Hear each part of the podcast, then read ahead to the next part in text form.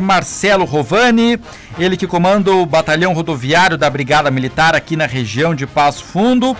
Nosso contato porque está chovendo desde ontem à noite, teremos aí uma, uma, uma previsão de chuva também e a gente sabe que a combinação chuva e estradas é sempre muito, muito, muito perigosa. Então, bom dia, Major. Recomendações para um trânsito tranquilo, sem maiores acidentes em estradas com chuva, como estamos tendo hoje aqui em Passo Fundo e toda a região, essa chuva forte que cai nesse momento. Qual é a recomendação básica, Major? Bom dia. Bom dia, Cleiton. Bom dia, ouvintes da Rádio Planalto News. É, graças a Deus, uma boa chuva, né? Abençoada chuva para nossa região que está precisando por causa da estiagem.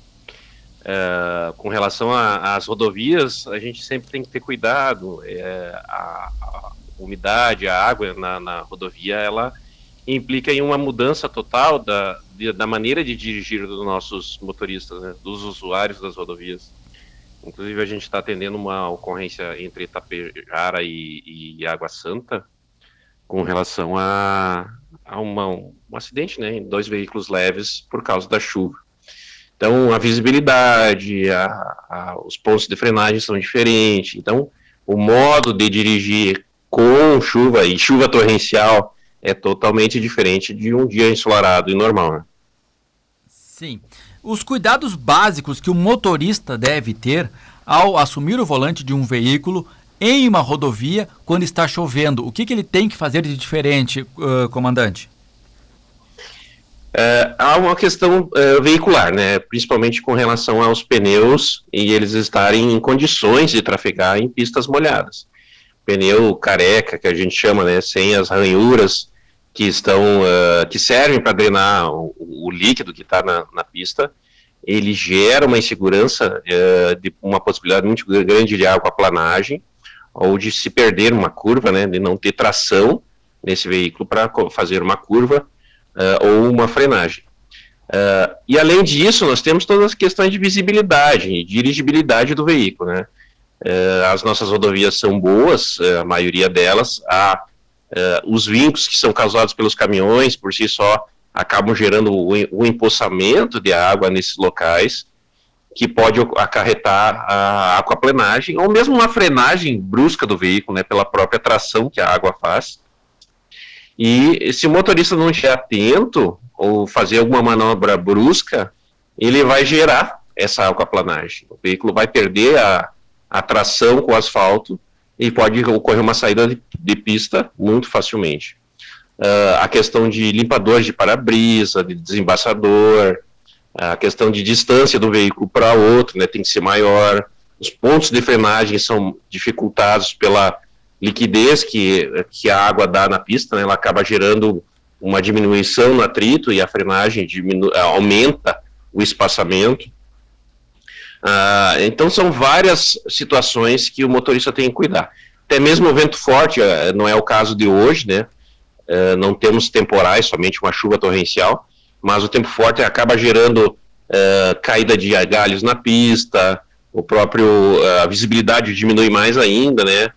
Então tudo isso o nosso motorista ao acessar a rodovia tem que fazer aquele cheque, né, de, de como dirigir em situações como essa, numa condição climática adversa. Isto. E os, conforme a chuva aí que está uh, aqui sobre a nossa região vai, vai aumentando também, começamos a receber relatos aqui de, de acidentes, não sabemos se com maior ou menor uh, uh, danos, enfim, um acidente com caminhão agora, os ouvintes nos repassam aqui na ERS 153, entre Passo Fundo e Ernestina, o trânsito estaria parado neste momento ali no local. Major, uh, aproveitando a sua, sua participação aqui, o primeiro mês do ano, janeiro de 2022, um balanço. Como é que foi aí esse primeiro mês nas estradas aqui que são atendidas pelo primeiro batalhão rodoviário da Brigada Militar sediado aqui em Passo Fundo? É, nós atendemos 4 mil quilômetros de rodovia, né? 4.120 quilômetros de rodovia em 128 rodovias que estão na nossa jurisdição. Vamos desde Santa Rosa, Santo Ângelo, Ijuí, é, Três Passos, toda a região lá da fronteira noroeste, até aqui próximo à Lagoa Vermelha, Sanandu. Então é uma área bem extensa e os acidentes são normais, né, ocorrem uh, por questões diárias praticamente. Nós temos um balanço positivo, principalmente com relação a mortes, né, uh, no trânsito, as lesões corporais causadas pelos acidentes, elas têm um nível razoável, né, não foi aquilo que a gente esperava, mas uh, foi um pouco maior do que o índice de janeiro de 2021, mas está dentro do aceitável. E as mortes caíram. Nós tivemos um acidente grave, né, é, que foi aquele próximo a Erechim, com a, veículo estrada e uma caminhonete Mitsubishi, em que a família inteira foi dizimada, né, os pais, da, uma, um bebê, os pais e os avós, que estavam levando a criança para ser vacinada. Então foi um dos, dos fatos assim mais graves do mês de janeiro, é, em que nós tivemos cinco vítimas fatais num acidente só, né. Ah, ademais, é, aquelas usuais de falta de atenção ao acessar a rodovia, a parte de imprudência por excesso de velocidade, é, o, a falta de uso de segurança, né? Então, um capotamento, uma saída de pista que poderia não gerar é, somente uma lesão corporal leve, alguma coisa é, desse gênero, e a pessoa sem cinto de segurança acaba sendo ejetada do veículo e vindo a causar lesões graves, inclusive morte. Nós tivemos três ocorrências nesse sentido na nossa área de atuação. Uh, principalmente pessoas de cidades pequenas, né, que acabam acessando a rodovia com mentalidade de, de via urbana, né, eles não usam cinto de segurança e acessam a rodovia com uma, uma pouca atenção ou alguma desatenção com relação às medidas de segurança e acarretando esse tipo de acidente que gera, pela falta de segurança, a lesão grave e a morte por si só. Major Marcelo Rovani, ele que é o, o, comandante do batalhão rodoviário da Brigada Militar sediado aqui em Passo Fundo. Major, para a gente repassar a nossa audiência, em caso de emergência, em caso de visualizar, de testemunhar um acidente no momento em que ele acontece, ou mesmo sofrer um acidente, o que, que a comunidade deve fazer? Com quem ela deve ligar? Para onde deve pedir ajuda?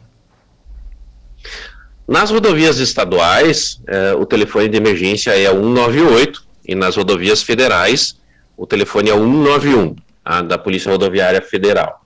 Qualquer um dos dois, em caso de acidente, irá atender. Né, os, os casos mais simples uh, demandam um pouquinho mais de tempo, né, mas aqueles com lesão e morte, uh, a gente tenta acelerar o atendimento. Claro que há deslocamentos de e viaturas, né? Uh, alguns minutos decorrem disso. Então, os motoristas acabam ficando nervosos quando vem lesão e pessoas presas em ferragem e assim por diante. Então, é importante sempre também acionar os bombeiros através do 193 para fazer o resgate de emergência. O nosso, tanto os nossos policiais como da PRF são treinados para atendimento de emergência, mas a gente não tem o material necessário para fazer, por exemplo, uma imobilização, um desencarceramento. Então é importante também, quando verificar que a lesão, é, acionar os bombeiros para que eles desloquem o local e eles têm equipamento próprio e, e a questão do, do, do, primeiro atendimento médico, né, através de uma ambulância, para fazer o deslocamento desse, dessa vítima até o hospital. Uhum. Então é importante não é, ser calmo, manter a calma, né, acalmar a pessoa que está lesionada, e, e caso realmente assim uh, não seja possível um atendimento breve, e, e se houver motorista disponível para conduzir essa pessoa ferida a um hospital, que o faça, mas sabendo, né, o que tentar ver o que está fazendo para não piorar a, a, lesão dessa pessoa. Mas o, a orientação que a gente passa sempre é acione 191 para rodovias federais, 198 para rodovias estaduais e 193 para os bombeiros é, para fazer esse atendimento de emergência com a SAMU, dependendo daí a questão da ambulância disponível naquele município que cobre aquela rodovia. E logicamente, né, Major, evitar dar uma de curioso e ficar ali só observando, daqui a pouco atrapalhando a situação e podendo causar outro acidente. Sim, sim, sim. Nós temos os nossos uh, pessoas que param, né? Param para atender, para ajudar. Ótimo, sempre é bom. Mas tem os curiosos, tem aqueles que diminuem o fluxo para olhar o acidente, acaba é, dando, dando, todo um, um, problema viário, né? É, a estrada começa por si só, todo motorista diminui a, a velocidade para ver o acidente.